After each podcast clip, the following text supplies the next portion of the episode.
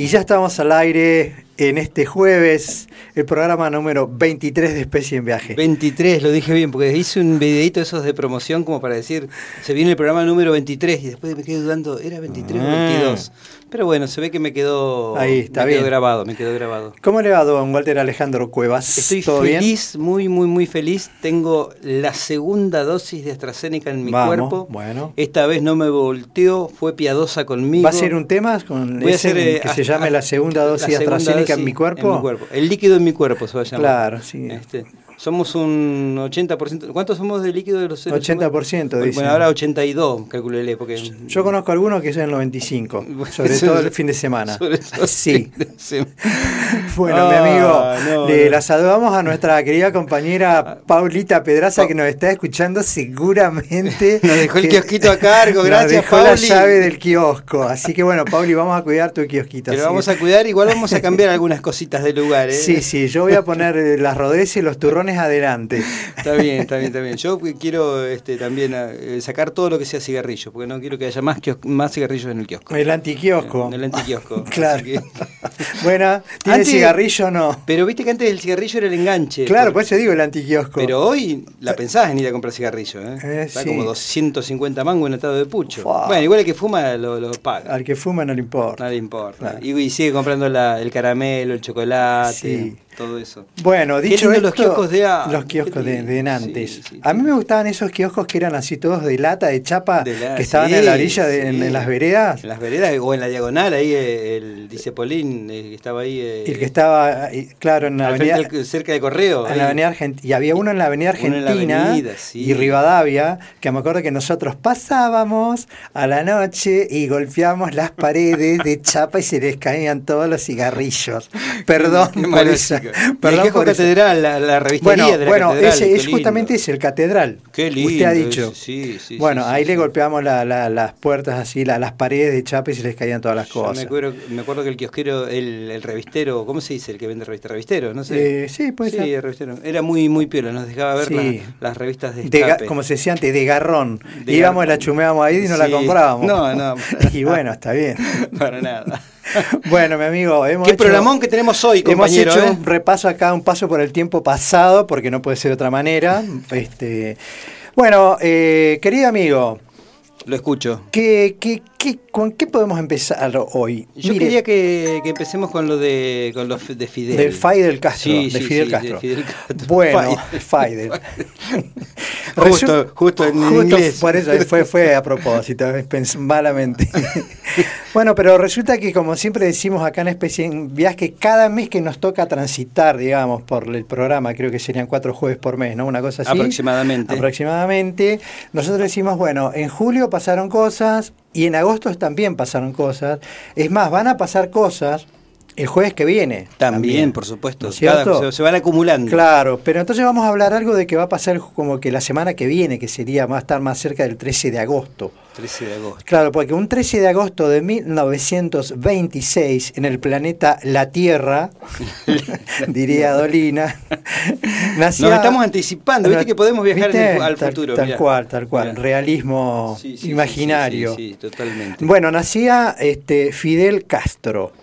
¿Eh? Qué personaje. Qué, qué, qué, qué, claro, qué personaje en la historia del mundo, ¿no? En la ¿no? historia... Y la biografía, ¿cómo viene así? Nacido en el seno de una familia humilde que. No, no, no, no, necesariamente nacido en el seno de una familia humilde.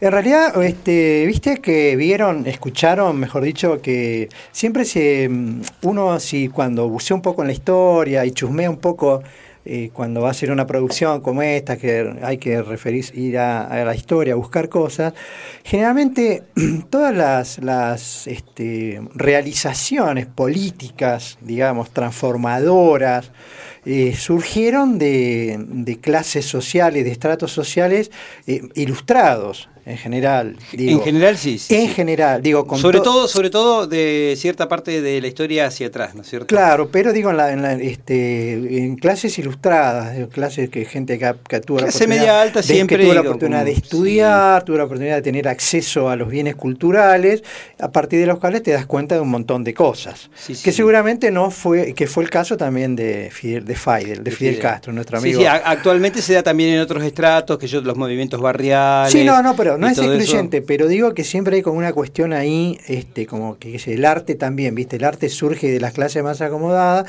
y bueno, después la cosa se va desparramando más, pero bueno, es por una cuestión de tener acceso al, medio de educativo y, entonces la información. Exacto. y al medio también material para lograrlo. Y ahí te encontrás con esas cosas. Entonces, bueno. Después están las políticas que se implementen, digamos, de que se derrame o no esa cuestión, que ese es otro tema.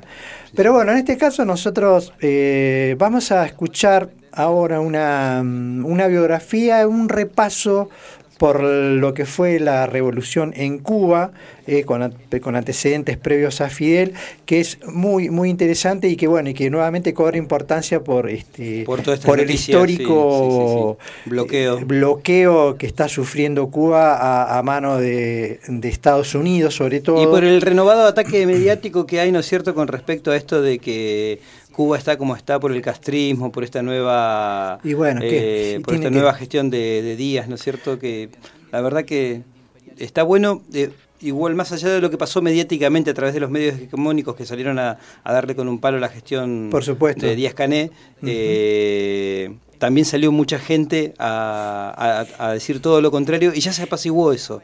O sea, fue una, una opereta de dos semanas, tres semanas, y ahora ya nadie se acuerda de Cuba. Sí, sí, sí. Como, como que, en dos semanas se solucionó todo o no. y no, le importa a nadie. No, bueno, pero es muy típico también de acá, de, gran parte de la población de Argentina, este, poner cosas en los grafitis. Somos todos sirias, por ejemplo, y a los dos días ya nadie más es siria y que el grafiti quedó descascarándose. Totalmente. Y así podemos nombrar tantísimas cosas. Han dicho somos, somos cosas, somos el de, ¿cómo se llama? no me sale ahora el de los bueno, ya está. Bueno, pero, digo, pero sabemos que estamos hablando de que nos prendemos, digamos, nos prendemos a esas consignas y lo que sugerimos desde Especie en Viaje, a este, que seguramente mucha gente lo hace, es eh, ponerse a leer. Buscar, buscar textos, rescatar, leer varias fuentes y deducirlo, de, digamos, de cabeza propia. Entonces, bueno, acá proponemos un audio, proponemos un buceo en la historia, este, que es muy fácil de encontrar en cualquier libro de historia contemporánea y en las redes ni hablar, sobre, bueno, este repaso por la historia de Cuba ajena, cuando quieras lo tenés, lo, largamos y lo disfrutamos. Hombre, y amigo, para estar contigo. Una sociedad injusta. Un pequeño grupo de valientes. Un proceso que inspiró al mundo. Que las revoluciones no se exportan. Esta América de color. La historia tendrá que contar con los pobres de América. El 9 de octubre de 1868 comienza en el ingenio azucarero La de Majagua la Guerra de los 10 años, cuando la clase baja cubana y algunos terratenientes deciden terminar con la colonia española y con la esclavitud. Pero el sentimiento independentista no está maduro y se firma la paz antes de conseguir el objetivo. Surge un nuevo pensamiento revolucionario que se consolida en José Martí, célebre escritor y político cubano. Martí reúne en Nueva York a veteranos de la Guerra de los 10 años y funda el Partido Revolucionario Cubano, que en 1895 impulsa la guerra independentista, una guerra que le cuesta la vida a Martí. Como una Cuba independiente puede hacer peligrar las inversiones estadounidenses en la isla, en 1898 los Estados Unidos intervienen en la guerra independentista y terminan de derrotar a España Respaldados por su victoria, los Estados Unidos ocupan la isla. Así, con una disimulada violación a las libertades cubanas, se crea la República de Cuba. En 1902, asume sin elecciones el primer presidente de Cuba, Tomás Estrada Palma. La falsa independencia no ha traído ninguna mejoría para las clases bajas. En las plantaciones se sigue explotando a los trabajadores, y en las industrias, el incipiente proletariado apenas tiene un salario decente. Se suceden los presidentes y las intervenciones de los Estados Unidos, pero la realidad social nunca cambia. En 1920 cae el precio del azúcar y Cuba sufre una tremenda crisis financiera. Ese mismo año se realiza el primer Congreso Obrero Independiente y surgen movimientos intelectuales y estudiantiles de izquierda y antiimperialistas. Surgen las protestas y dos huelgas generales en 1929 y 1933. En 1940 y en medio de la Segunda Guerra Mundial, la pentarquía llama a elecciones. Batista es elegido presidente y gobierna Cuba hasta 1944. A partir de 1944, los gobiernos se caracterizan por su corrupción y por un mayor acercamiento a los Estados Unidos y a los grupos económicos que invierten en la isla. Nace la oposición en Cuba y se fortalece en las organizaciones estudiantiles. Y en 1945 ingresa a la universidad un joven que cambiará el curso de la historia, Fidel Castro. Nombre, Fidel Alejandro Castro Ruz. Lugar y fecha de nacimiento, Virán, provincia de Holguín, 13 de agosto de 1926. Origen social, alto. Oficio, abogado, doctor en Derecho Civil y licenciado en Derecho Diplomático. Datos destacados. Gobernó formalmente Cuba recién desde 1976 a 2008. Castro se vuelve un militante activo. Es elegido prontamente como delegado del curso. En 1947 forma parte de la invasión armada multinacional de Cayo Confites, en la que 1.200 hombres conforman una coalición democrática para destituir al dictador dominicano Rafael Trujillo. Pero la operación es interceptada y Castro huye a nado. Esa ola ya no parará más. 1952, el golpe de Batista. En 1952, en La Habana, Castro es candidato a diputado por el Partido Ortodoxo. El Partido Ortodoxo era un desprendimiento del Partido Revolucionario Cubano, que hacía de la moral y la ética una bandera. Era de ideas democráticas y populares, aunque no claramente de izquierda. Pero Batista da un golpe de Estado para evitar el inminente triunfo del Partido Ortodoxo. Termina así con la aspiración de Castro, quien lo denuncia ante un tribunal de urgencia. Si Batista no es castigado, ¿Cómo podrá después este tribunal juzgar a un ciudadano cualquiera por sedición o rebeldía contra este régimen ilegal producto de la traición impune? El tribunal no juzga a Batista y Castro opta por la lucha armada. En distintas partes de Cuba nace la idea de la guerrilla como única opción. En La Habana, un grupo de jóvenes va a la universidad en procura de armas para resistir a Batista. Entre ellos está Camilo Cienfuegos. Cienfuegos deja la isla y critica el régimen de Batista desde los Estados Unidos y a través del periódico La Voz de Cuba. Hasta conquistar la verdadera independencia. 1953. El ataque al cuartel Moncada. Continúa la corrupción y el enriquecimiento de la oligarquía azucarera. Mientras parte de las clases media y baja se vuelven partidarias de la insurrección, estudiantes, obreros e incluso empresarios se oponen al régimen. En ese contexto, Fidel Castro reúne un grupo de jóvenes del Partido Ortodoxo. Y el 26 de julio, 135 rebeldes atacan dos cuarteles en la provincia de Oriente, el cuartel Moncada, en Santiago de Cuba, y el cuartel Carlos Manuel de Céspedes, en Bayamo. Las fuerzas de Batista reprimen con ferocidad. Ambas incursiones fracasan y se producen bajas en los dos bandos. En palabras de Castro, el Moncada se convierte en un taller de tortura y de muerte. Hay solo seis muertos en combate y más de 80 torturados y ejecutados. Castro y algunos compañeros logran escapar a Sierra Maestra, pero son sorprendidos mientras duermen en un refugio. Castro es sentenciado a 15 años de prisión en la isla de Pinos, donde escribe La historia me absolverá, un alegato de defensa que retoma ideas del nacionalismo y del antiimperialismo de Martí, puede confiar en el imperialismo. 1955. La liberación y el regreso. De nuevo en Cuba, Cienfuegos es herido en una manifestación, fichado por comunista y deportado a México. Mientras, Fidel realiza varias apariciones públicas y la presión de distintos intelectuales del mundo hace que Batista deba liberarlo en mayo. Castro se exilia en los Estados Unidos y luego en México con su hermano Raúl.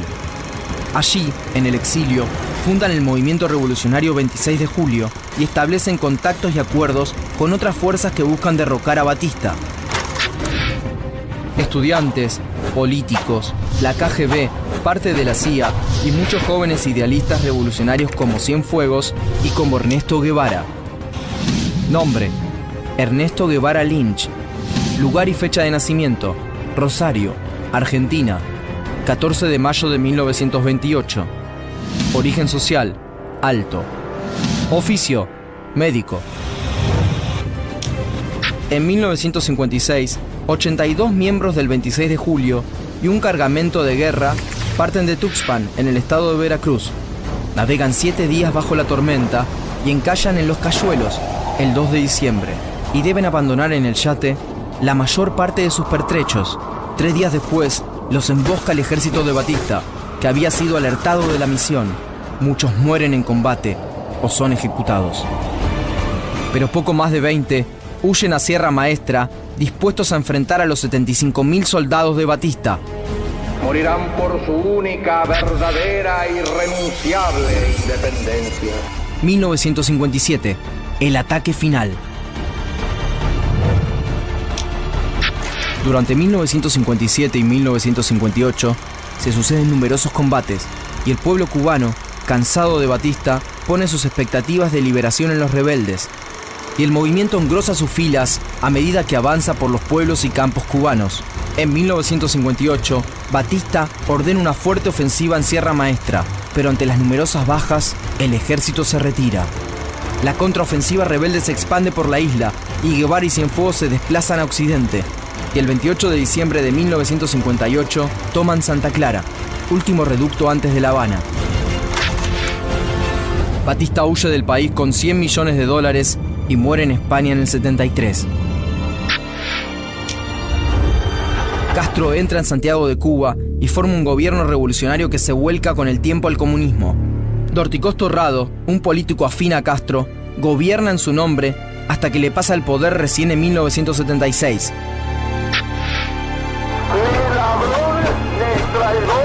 Esta vez sí es la revolución. Y esa revolución cubana inspira hasta hoy a los revolucionarios de todo el mundo. Patria, patria, muerte o muerte. Hombre